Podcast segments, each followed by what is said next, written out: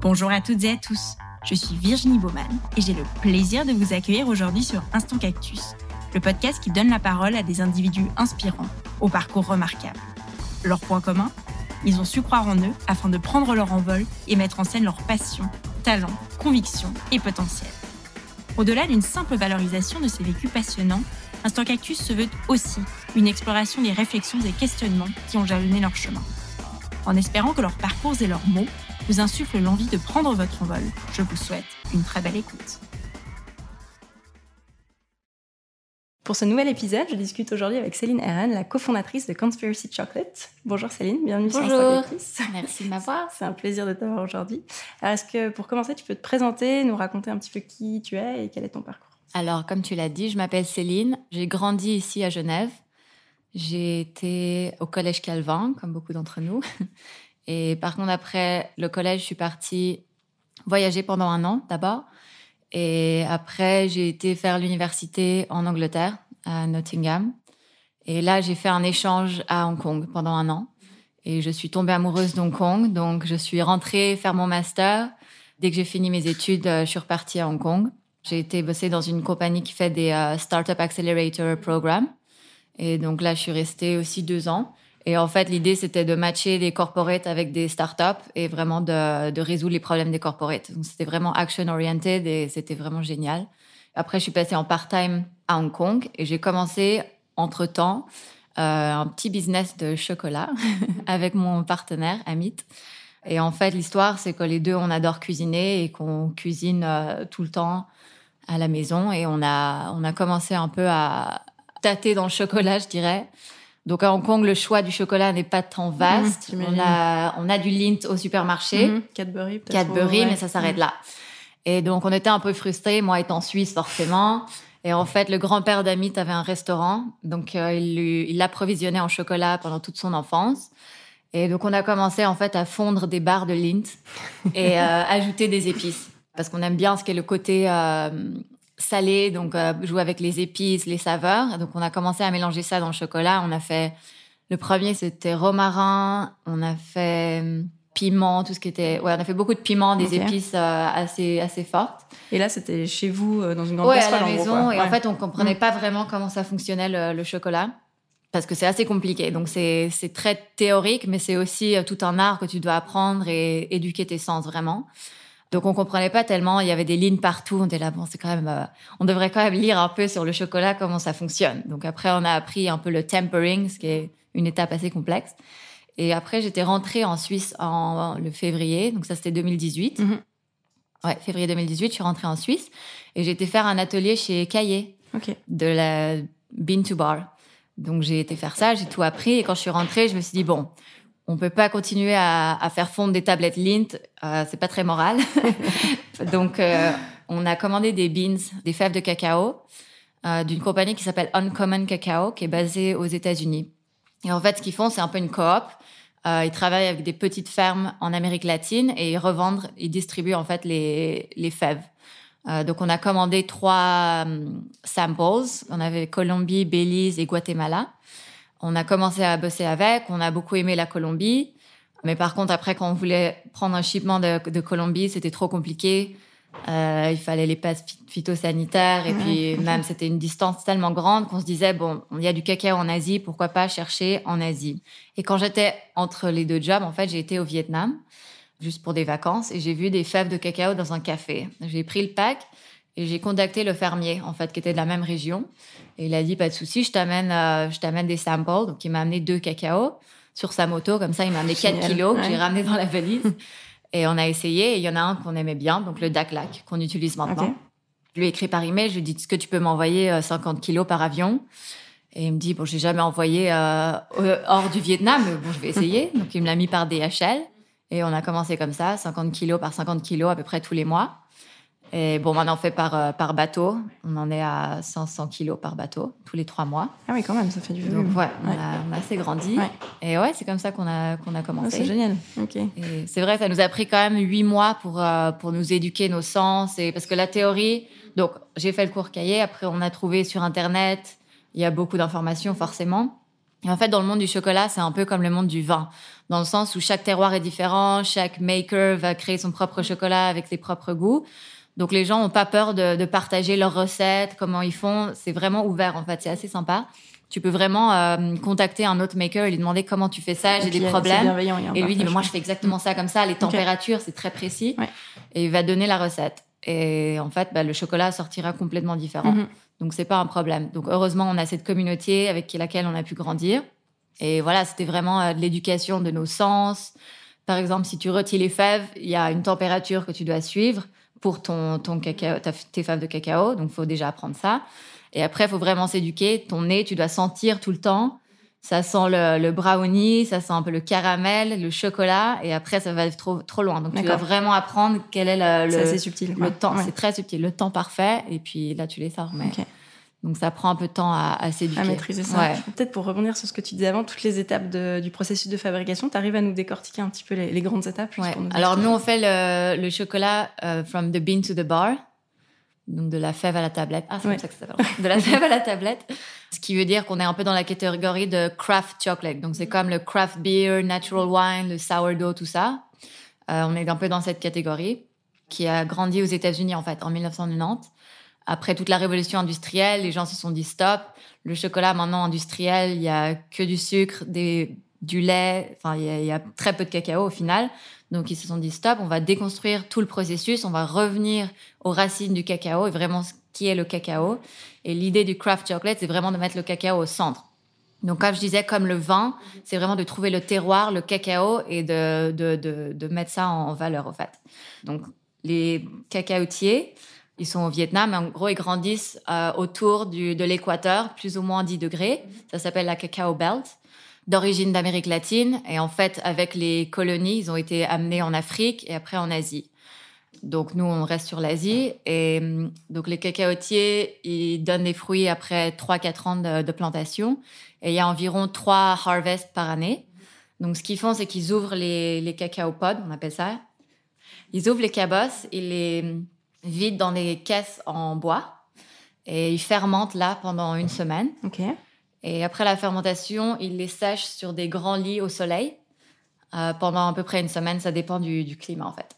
Et ça, ça doit être fait à la ferme parce que le cacao va prendre toutes les odeurs, tout ce qui est autour de lui. Donc si tu le fais dans une machine, euh, ça va prendre les odeurs et ça sera pas aussi bon. Donc ça doit être vraiment fait à la ferme.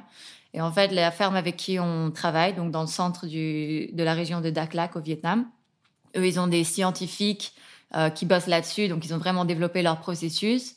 Nos fermiers, c'est vraiment des, experts dans leur domaine, si tu veux. Donc nous, on va pas les fermenter nos propres beans. On peut influencer suivant ce qu'on aimerait, mais on leur laisse faire. Vous donnez quand même un petit peu des ouais, donc on leur laisse faire leurs arts. Euh, donc eux, ils fermentent, ils sèchent et ils nous envoient. Donc euh, ils envoient ça dans les grands sacs de jute comme le café. Et après ça, ça va directement chez notre torréfacteur. Et donc, lui, il store le, cacao, heureusement, parce qu'à Hong Kong, l'espace est cher. Euh, et en fait, lui, il va retirer les fèves et nous les envoyer dans notre euh, cuisine, dans notre factory. Et ça, donc en fait, c'est une experte du café qui nous a aidé à développer la courbe et le profil euh, qu'on aime. mais c'est fou parce que dès que tu changes un tout petit peu le temps et les températures, le chocolat va avoir un goût complètement différent. Donc ça, c'est la première étape où tu façonnes un peu le goût final le roasting. Après, on le reçoit, on sépare les fèves des coques. Donc ça, on les écrase et après, on utilise un système d'air pour euh, pulvériser les coques. Et on se retrouve avec les, les nibs, on appelle ça l'intérieur des fèves de cacao. Très bon en soi. Et après ça, on met dans un, dans un moulin en pierre qui va pendant deux jours euh, macérer les fèves. Et en fait, la fève, c'est comme une noix. Donc, tu as le beurre à l'intérieur de la noix, si tu veux, qui sort, et ça va devenir une pâte liquide. Et ça, c'est le chocolat. Et là, le temps euh, dépend de, de, maker. Ça peut être entre 12 et 65 heures. Nous, on faisait 61, maintenant on est à 48. Euh, et ça, encore, le temps va pouvoir euh, raffiner le goût du chocolat. Donc, nous, on est à 48 heures et après, on met le sucre. le sucre, donc nous, notre chocolat, il est à 75% de base, c'est-à-dire 75% de cacao et 25% de sucre. Il n'y a rien d'autre. Après, il y en a qui peuvent mettre de la lécithine de soya ou de tournesol. Euh, nous, on met pas, on n'aime pas le goût. Bon, en général, ils le mettent pour que ça soit plus stable. D'accord. Euh, si tu l'importes, l'export, ouais. Mm. Ça, ça peut aider à ne pas changer. Euh, nous, on met pas, on trouve que c'est pas nécessaire. Après, c'est là aussi où tu peux mettre tes poudres, le lait ou, quoi que ce soit si tu veux mettre à l'intérieur de la machine. Et l'étape après, donc nous, on les fait en, bloc et on va hum, age. On va vieillir ça pendant, pendant un mois. En fait, c'est pour que les, le goût du chocolat se stabilise. D'accord. Parce que dès que tu le fais, il y a encore des, des, particules qui sont un peu dans tous les sens et on veut que ça soit assez stable pour pas que le chocolat change avec le temps. Donc le chocolat, au final, ne périt pas parce qu'il n'y a que du sucre et de la graisse et des substances euh, solides, quoi. Donc euh, ça, on met six mois sur le packaging, mais au final, euh, il ne changera pas. Donc c'est pour ça qu'on a un mois à vieillir et après on le fait fondre et là c'est le process qui s'appelle tempering, tempérer le chocolat. Et en fait, ça c'est ce que les, pâtissiers ont toujours peur, mais en gros c'est monter la température, redescendre et remonter un peu pour que les cristaux se forment. En fait, il y a six cristaux dans le chocolat, ils doivent être dans une certaine forme. Donc, euh, si tu vois, par exemple, quand tu, il fait trop chaud et ton chocolat devient blanc, c'est parce que le, beurre de cacao est remonté à la surface. Et en fait, c'est pas mauvais et il y a rien de. Non, c'est juste la, visibilité. C'est juste la visibilité, mais ça ne changera pas ton goût au final. Donc, les gens aiment bien que ça soit brillant, que ça snap et que ça soit parfait. Donc, il faut qu'on tempère euh, proprement. Et en fait, nous, ce qu'on fait un peu différemment, c'est on met des, on joue avec le thé, avec les épices, avec les piments, les herbes, les fruits, euh, pour créer des, différentes saveurs en fait. Il y a différentes façons de les faire. Soit on le met dans la machine, donc dans le dans le mélangeur en pierre. Euh, ça, c'est pour vraiment intégrer la saveur au chocolat. Donc, on peut faire ça, par exemple, avec le piment, avec les noisettes, par exemple, pour que ça soit plus crémeux. Euh, sinon, on le met au dernier moment quand on fait le tempérage, on le met dans on le mélange au dernier moment ou on le met par-dessus. Il y a différentes façons de le faire. Et en fait, là, on est en train de développer une façon de vieillir le chocolat avec des arômes.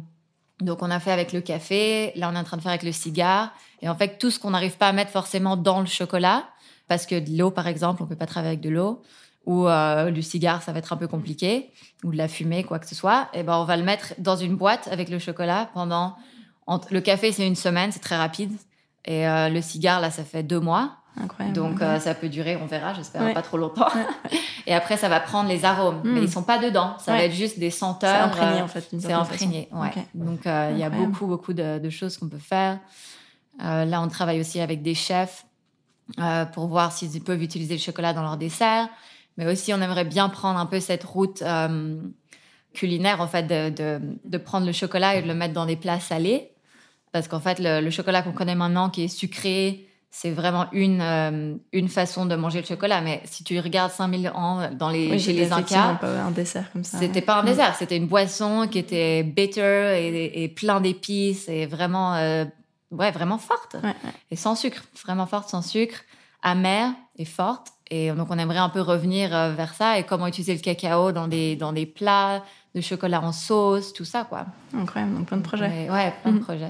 Tu évoquais avant le sourcing de vos matières premières, enfin du, cacao. En termes de, fair trade, comment ça se passe? Vous avez de la transparence là-dessus? Ouais, alors nous, on, source directement de la ferme. Donc, on travaille directement avec le, fermier. En fait, euh, le fair trade, les gens nous demandent tout le temps euh, est-ce que vous avez fair trade ou organique, si tu veux? Et nous, on n'est même pas dans cette catégorie parce qu'on travaille avec une ferme qui est tellement petite qu'elle ne pourrait pas avoir les, requirements pour le, fair trade.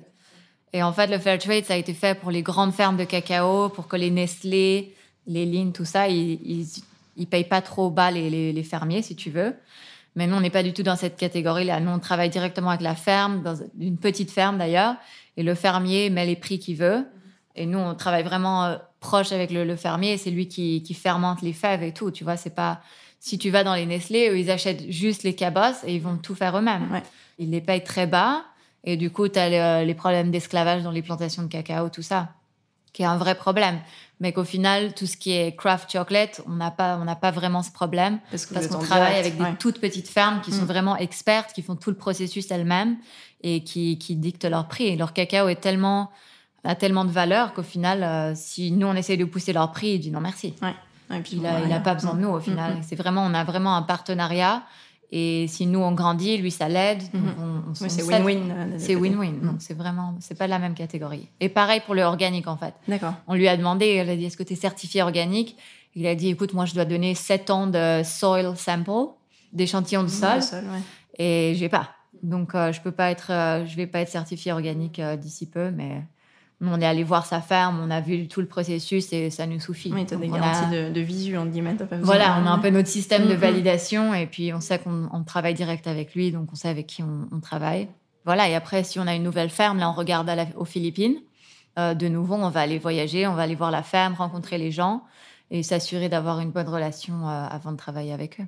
Et là, vous avez envie de diversifier euh, pour avoir d'autres saveurs, d'autres types de Ouais, cacao. donc le, cacao du Vietnam, notre terroir, les, les, les notes sont assez boisées, earthy, comment on dit, terreux, terreux, je pense, je sais pas. Ouais. euh, boisé, terreux, des, des arômes de tabac, de cerise. Et là, on aimerait bien euh, bosser avec une ferme à Davao, dans les, aux Philippines. Et eux, les notes sont vraiment plus fruitées. Donc plutôt fruits rouges et un peu plus, un peu plus light. D'accord, plus brut d'un côté puis peut-être plus light plus léger, côté. plus Ouais, fruité. Donc, euh, on aimerait bien Mm. avoir ces deux, ces deux cacao pour, euh, pour jouer euh, de différentes saveurs. Mm. Donc, on verra. Hyper cool. Ouais. Je lisais sur, euh, sur votre site justement que votre chocolat est accidentellement vegan. Donc c'était pas voulu, mais je Non. crois que vous êtes en train de développer, vous avez développé un chocolat au lait. Alors, en fait, le, ce qui est marrant, c'est que donc, quand on a commencé à faire du chocolat, les gens venaient vers nous faire Ah, your chocolate is vegan. Oui, votre chocolat est vegan Bah oui. Mhm. Et en fait, ce que les gens savent pas, c'est que le chocolat noir, c'est du cacao et du Ouais. sucre. Il devrait pas y avoir de lait. Euh, et en fait, bah, tous les chocolats commerciaux, en fait, ce qu'ils font, c'est qu'ils, comme le, le café du Starbucks, ils brûlent les fèves pour que ça soit tout les, le goût euh, la même chose, que ça soit vraiment euh, stable homogène, ouais. homogène. Et du coup, ils rajoutent du lait, du sucre, toute la vanille, tout ce qu'ils peuvent pour masquer le goût amer, en fait. Et c'est pour ça que toutes les tablettes de Lindt ont le même goût. Si tu goûtes nos chocolats, ils n'ont jamais vraiment le même goût, mais c'est ce qu'on recherche au final. Et donc, le chocolat noir ne devrait pas avoir de, de, de lait, il ne devrait rien avoir. Euh, donc, c'est pour ça qu'on dit accidentally vegan. En gros, voilà, c'est naturellement Mm, mm. vegan. Donc, ça ne devrait pas, pas être autre chose. Et en fait, après, euh, donc les véganes a toujours été une grande, euh, des grands consommateurs pour nous. Et après, on s'est dit, au final, on n'a pas envie de mettre du lait en poudre. euh, on n'a pas vraiment envie de travailler avec des matières animales du tout. Euh, pourquoi on resterait pas sur le vegan? Donc, on a resté. De toute façon, on fait plutôt des, des barres foncées, donc des barres noires, 75, 80, 85, 90, 100. Et là, on vient de développer une barre euh, au lait. Donc, le chocolat au lait, c'est une catégorie, si tu veux. Donc, c'est à blanc, lait, noir. Le lait, c'est quoi 35% de, de cacao. Donc, ce nous, ce qu'on fait, c'est quand même un dark milk, ce qui, dit- ce qui veut dire que c'est dans la catégorie noire, mais on rajoute du lait, euh, parce qu'il est à 52%. Donc, il y a quand même Ah beaucoup de cacao. ouais. Et en fait, le, le challenge, c'est qu'on voulait vraiment recréer le goût du chocolat au lait. Donc, tu sais, le lait, ça va, ça va un peu euh, coat. Euh, ouais, ça, ça enrobe un ça va le- enrober ouais. et tu vas, tu vas avoir cette texture Mm. un peu euh, sticky presque. Et après, tu as un peu le goût du lait qui est un peu acidulé. Qui vient Donc- contraster. Ouais, Ouais, donc on voulait recréer en fait cette expérience pour les gens qui peuvent pas forcément en manger. Donc on a goûté beaucoup de chocolat au lait, euh, du Cadbury, mais aussi des, des craft makers, tout ça, qui utilisaient vraiment de la poudre de lait. Et on a recréé la façon végane. Donc ce qu'on fait, c'est qu'on met des, des noix de cajou. Et après, on a trouvé que la crème de, de noix de coco, qu'on rôtit au four pour que c'est cette, euh, cette goût, ce goût caramel, ce goût un peu acidulé, comme le, le chocolat au lait. Donc on recrée ça. Et ça a mis vraiment huit mois à se développer. On n'arrivait pas vraiment à trouver la recette. Bon, ça, je dois dire, c'est vraiment le, le bébé d'Amit. Moi, je, je goûtais seulement. Est pas mal aussi. Il a mis beaucoup de temps à développer son Mm. truc. Et la chance qu'on a, c'est qu'on est assez bien entouré. Donc, on a des amis dans le, dans le monde euh, du food. Euh, on a un ami qui est sommelier euh, dans un Michelin Star. Donc, lui il nous a aidé aussi à développer. J'ai une amie qui est un, un food scientist. Mhm. Euh, donc elle, elle nous a aussi aidé par rapport à vraiment le, le côté moléculaire. Donc ils sont assez, ils sont allés assez loin. Et en fait, ce qu'on aime vraiment faire, c'est tout ça, c'est la recherche, le développement et d'avoir des challenges. Alors comment on met euh, du mescal dans le chocolat Tu vois tous tous les challenges qu'en qu'en général on ne trouve pas, toutes les, les saveurs qu'on ne trouve pas dans le chocolat. Et ben on va essayer d'aller mettre ça, ça. dedans parce que c'est ce qui nous intéresse au final. Et comment vous avez fait? Parce qu'au début, vous étiez euh, dans votre cuisine avec en gros une grande casserole. À la maison, Après, il a fallu ouais. upgrader un peu. Ouais, alors on a commencé à la maison euh, tout le processus. Euh, donc, bah, on rôtissait dans notre four. Après, le, ce qui était compliqué, c'était de séparer les fèves des, des coques. Alors ça, on mettait tout dans un grand ziploc, on tapait dessus. Et après, j'allais dans ma, dans ma douche avec une chaise, je fermais la porte, je mettais ça dans un grand bol et avec le sèche-cheveux, Ah, je faisais voler les coques. Ça me prenait des heures, mais je faisais ça. Après, on avait deux machines qui tournaient dans la maison euh, pendant trois jours, donc Ah ouais, on dormait pas très bien. Et en fait, on s'est vite dit, euh, non, il faut qu'on sorte. Donc, ce qui est chouette à Hong Kong, c'est que les gens sont vraiment prêts à t'aider. Et donc, on en a parlé un peu autour de nous. J'ai un ami qui dit, oui, moi, j'ai un ami, il a des restaurants, il a une petite cuisine. euh, Je sais qu'il y a des gens qui partagent. Je vais te mettre en contact. Donc, on allé rencontrer le gars. Il a dit, oui, pas de souci. euh, venez dans ma cuisine. Vous l'utilisez une fois par semaine. On ne payait rien. Et euh, c'est comme ça qu'on a commencé. Puis là, il a fallu acheter du matériel, j'imagine, un peu Oui, plus. alors on a acheté plus de, de- les même les, les moulins à pierre là, on en a acheté plus parce qu'elles sont comme ça, elles sont elles tiennent sur la table quoi, donc c'est pas c'est pas immense. Et après on a dû faire un grand investissement, c'est la machine de tempérage. Euh, en gros, c'est une machine de tempérage continu et on peut faire 15 kilos à la fois. Euh, et en fait, là, on pouvait pas la mettre chez lui parce qu'il y avait plus de place, donc on a dû trouver une autre cuisine. Et en fait, à Hong Kong, les, les restaurants ont beaucoup de central kitchen. Vu qu'il n'y a pas beaucoup de place dans les restaurants pour cuisiner, ils préparent tout dans une cuisine centrale. après, en ils fait. amènent ça. Et ouais. après, ils amènent. Donc, ces cuisines centrales, elles sont en général dans les zones industrielles, elles sont assez grandes. Et là, ils avaient assez de place pour nous accommoder. Donc, on a pu mettre notre machine. Et là, on a grandi avec eux. Euh, après, on en a changé dans une autre. Et là, maintenant, on a notre propre cuisine. D'accord. Euh, donc là, on a vraiment pu grandir, avoir nos propres frigos, plus de machines. On peut y aller tous les jours. Euh, c'est ouais, c'est vraiment ce qui, ce Ouais, nous idéal. fallait. Donc on a commencé en fait euh, en part-time. Donc on- c'était un projet à côté qu'on grandissait le, le soir et le week-end. On allait faire le chocolat le week-end. Le soir, on, on essayait de faire nos, nos ventes et tout. Et au bout d'un moment, on s'est dit bon, qu'est-ce qu'on fait? C'est soit on y va à fond, soit Ouais, pas. soit on arrête. Quoi. Ouais. Et moi, j'avais de la chance parce que mon job était vraiment flexible. Donc, j'arrivais vraiment à, à bosser plus dessus. Après, j'ai été mise en part-time parce que ça allait pas très bien. Tant mieux pour moi. Et après, donc moi, je suis allée la semaine, l'année passée, en, je crois, septembre passé. Je, je suis allée full-time Ah, dedans. sortie, ouais, je suis sortie, 100% là-dessus, euh, ouais. temps plein dans le chocolat. Et mon partenaire a mis depuis janvier cette année. D'accord. Donc, là, on est les deux euh, 100% temps plein. euh. Ouais. Et ouais, ça fait peur, mais il Ouais. faut y aller. Temps, il y a plein de choses hyper positives qui se passent. Oui, donc non, chouette, c'est, ouais. c'est- c'est- on est vraiment content et quand, quand on voit nos amis qui, qui travaillent dans des bureaux toute la journée et qui se plaignent, on se dit, waouh, non, on, on se réveille, on va faire du chocolat. Je fais un truc qui, qui fait kiffer, quoi. Ouais, donc euh, non, on, est, on, a, on a des moments durs, forcément, c'est dur et c'est dur d'être euh, partenaire dans la vie et dans le, de faire ouais. bosser ensemble, vraiment, c'est dur. T'as envie d'en parler tout le temps, je pense, en plus, non? Tout le temps, ouais. c'est incessant.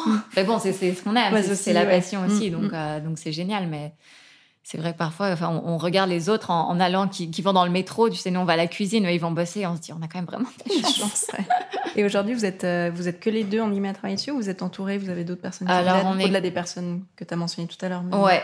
Euh, non, alors eux, c'est plutôt des amis autour, qui, euh, qui aiment bien venir dans la cuisine et tout peu. goûter, forcément.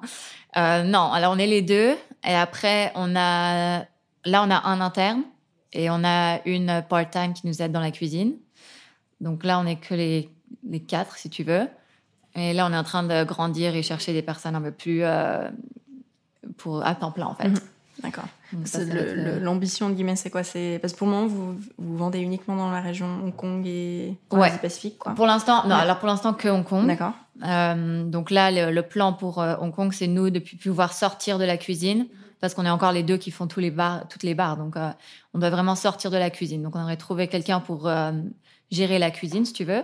Et nous, on peut sortir et après s'occuper des ventes, tout ça. Ce qu'on devrait déjà faire, mais bon, on, aime- on adore, on adore quand même cuisiner, faire les bars. donc, ça, c'est le plan. Et oui, donc là, on grandit euh, à Hong Kong. Donc, on vend directement aux consommateurs, on vend à travers des shops. Donc, c'est très difficile d'avoir son propre magasin à Hong Kong. Ouais, c'est ouais. pas vraiment conseillé. Donc là, en fait, on est dans 35 différents points de vente, ce qui est au fait mieux parce qu'on est, on est partout du coup. Et après, on vend aussi dans les corporates et les hôtels. Donc là, on commence les hôtels, ce qui va être du volume, ce qui va nous permettre de grandir encore. Et après, ah oui, on cherche euh, Asie du Sud-Est. Donc là, on commence à Singapour. Singapour, c'est un marché très proche de Hong Kong, donc c'est plutôt facile. Et Japon serait probablement le prochain. Ouais. La Chine, en théorie, oui, mais c'est compliqué, la Chine. Et puis après, idéalement, l'Europe. Euh, Et ensuite la Lune. Ensuite, la Lune. Le Génial. monde entier. Et tu parlais tout à l'heure de la, la, culture un peu du chocolat à Hong Kong. C'est quoi un petit peu les, les, goûts que les gens aiment enfin, là-bas?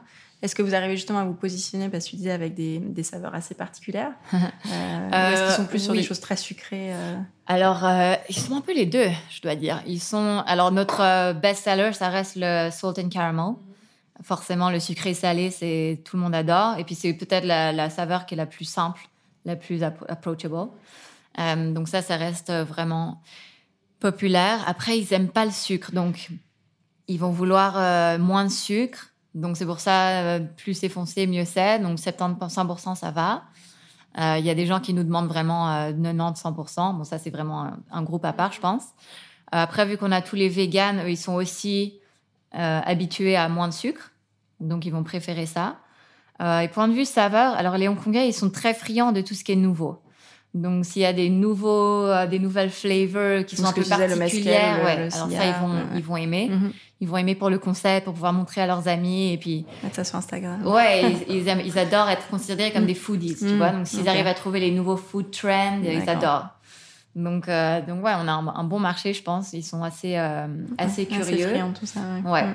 Je dirais quand même notre clientèle reste 70% expat, 30% local quand même. Intéressant. Et après, bon, on essaie quand même de faire tout ce qui est, euh, tout ce qui est les, les fêtes nationales euh, locales. Donc, on essaie quand même de, de faire des, des, saveurs un peu plus locales avec euh, du sésame, yuzu, de la sauce soya, des trucs comme ça un peu vraiment local. parce que ça, ils aiment bien. Ils aiment bien pouvoir l'offrir. Donc, il y a aussi une grande une grande habitude de, de, faire des cadeaux, d'offrir. Donc ça, c'est, on est aussi dans cette catégorie. Donc sur les périodes de fête, vous pouvez vous positionner. Euh, ouais, c'est intéressant. Et il y a pas, il y a deux autres compagnies de bean to bar à Hong Kong établies, mais pas beaucoup de gens les connaissent. Donc je pense qu'on a assez poussé marketing, donc euh, on est quand même considéré comme la marque à Hong Kong visible de, et distinctif aussi. Ouais. ouais. mais là le, le, marché quand même commence à s'agrandir, ce qui est chouette pour nous au final parce que c'est comme le vin, donc le compétiteur, tant mieux. Donc ça fait connaître un peu le, chocolat à Hong Kong. Et non, je pense que ça, ça, va grandir là dans les, dans les prochaines années. Même en, Asie du Sud-Est, les gens consomment de plus en plus de chocolat. Donc euh, je pense qu'il y a un marché. Cool, on serait voir ça. Et le, le, plus gros challenge peut-être euh, auquel vous avez été confronté? Bah, honnêtement, on n'avait pas vraiment l'intention d'en faire un business. C'est vraiment un ami qui nous a poussé. Il était là, faites un business plan, on verra bien où ça mène. Donc c'était vraiment de, savoir par où commencer et comment on allait mettre ça sur pied. Et vu que les deux, on savait pas vraiment comment, par où commencer et, quoi faire au final, bah, fallait essayer quoi. Fallait essayer dans cette direction et être assez humble pour se dire ok ça va pas, donc on pivote, on va essayer une autre direction. Et voilà, il faut être assez humble pour se dire qu'au final on n'a pas les réponses et il n'y a pas de il n'y a pas de marché à suivre malheureusement. Il n'y a même pas de, de, réponse juste en fait. Tu testes et tu vois où ça, faut essayer et puis, mm. puis s'adapter tout le temps quoi. Mais non, c'est une, une, chouette aventure et, et on voit pas le temps passer. Oui, j'imagine. et le mot de la fin, si tu avais pu te donner un conseil, peut-être il y a quelques années en arrière, ce serait quoi? De pas avoir peur de, de sauter le pas. Au final, les gens sont vraiment prêts à t'aider. Mais si tu as un bon produit et un bon service, il va se vendre tout seul. Donc, il faut vraiment croire en ton produit et puis après, ça, ça va jouer. Et y aller. Top, merci beaucoup. Merci. On arrive ainsi à la fin de cet épisode. J'espère qu'il vous a plu. Vous pouvez retrouver le podcast et les références de cet épisode sur le site instantcactus.com ainsi que sur les réseaux sociaux. Un grand merci à toutes et à tous pour votre écoute et je vous donne rendez-vous pour le prochain épisode.